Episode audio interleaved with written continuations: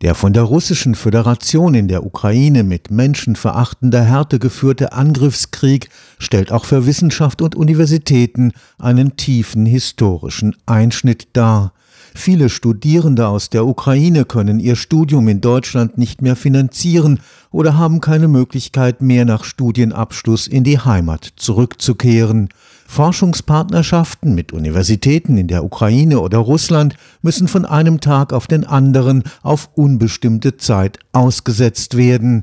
Unter den Millionen vor dem Krieg Geflüchteten sind viele, die gezwungen sind, ihr Studium jetzt im Westen zu beginnen oder fortzusetzen. Am Karlsruher Institut für Technologie arbeitet man intensiv daran, die dramatischen Auswirkungen des Krieges auf Lebenspläne und Forschungsvorhaben, so gut es eben geht, abzumildern. Gegenwärtig sind 60 Studierende aus der Ukraine am Karlsruher Institut für Technologie eingeschrieben. In einer persönlichen Notlage haben sie Anspruch auf die Unterstützungsangebote des Deutschen Akademischen Auslandsdienstes DAAD. Das heißt, wenn ein stipendiengeförderter Studienaufenthalt sich dem Ende naht, dann bietet der DAAD eine Verlängerung dieser Finanzierung an und wir betreuen und unterstützen die Studierenden dabei, dann ihren Aufenthalt zu verlängern. Das kann ja auch bedeuten, dass sie zwar die Förderung haben, das Stipendium, aber trotzdem in eine schwierige Lage finanziell oder auch was die Beratung angeht, kommen. Und dazu versuchen wir über Mittel, die das KIT bekommt, zu unterstützen. Dr. Klaus Rümmele leitet die Abteilung Internationales am KIT.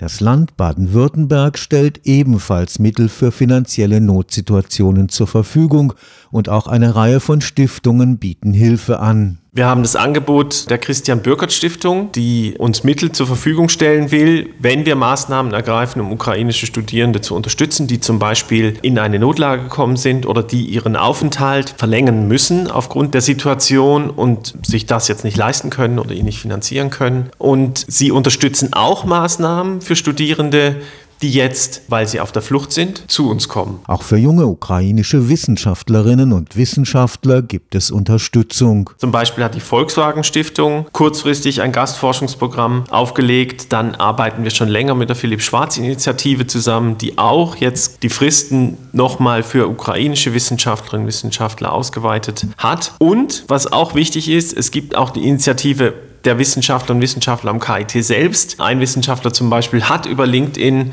das Angebot gepostet, dass ukrainische Wissenschaftler, die in den Materialwissenschaften arbeiten, sich mit ihm in Verbindung setzen können und dann eben da ihre Forschungsarbeit fortsetzen können. Das Karlsruher Institut für Technologie unterhält 60 Kooperationen mit wissenschaftlichen Einrichtungen in der Russischen Föderation. Alle diese Kooperationen sind ausgesetzt. Das heißt, für die, bei denen Drittmittel vorhanden sind, gibt es keinen Geldfluss von Deutschland nach Russland.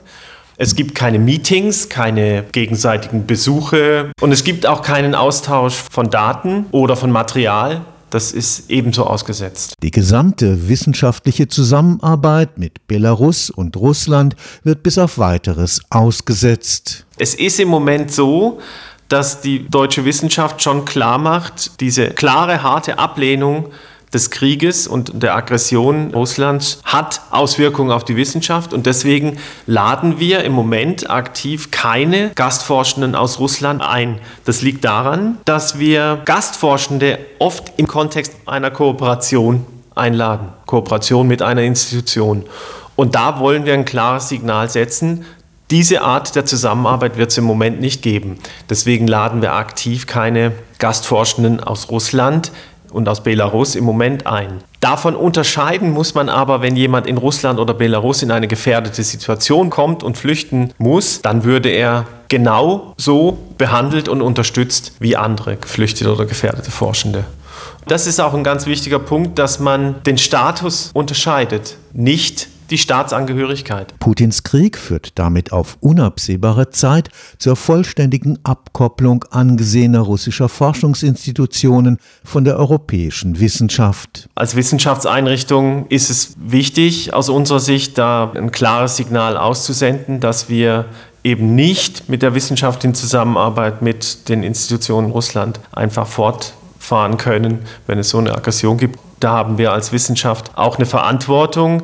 Ich erwarte im Moment keinen materiellen Schaden, insofern als die Fördermittelgeber die Mittel zurückhalten und wenn die Situation sich wieder geändert hat, die auch wieder freigeben. Aber der immaterielle Schaden ist da, denn die Wissenschaft würde jetzt an diesen Themen arbeiten, würde gegenseitig von der Zusammenarbeit profitieren und da entsteht jetzt natürlich ein Gap und das ist wirklich ein Problem. Wenn man sich vorstellt, Wissenschaftler sind auch in einer bestimmten Arbeitsphase mit diesem Thema beschäftigt, dann trifft es sie natürlich wirklich hart. Stefan Fuchs, Karlsruher Institut für Technologie.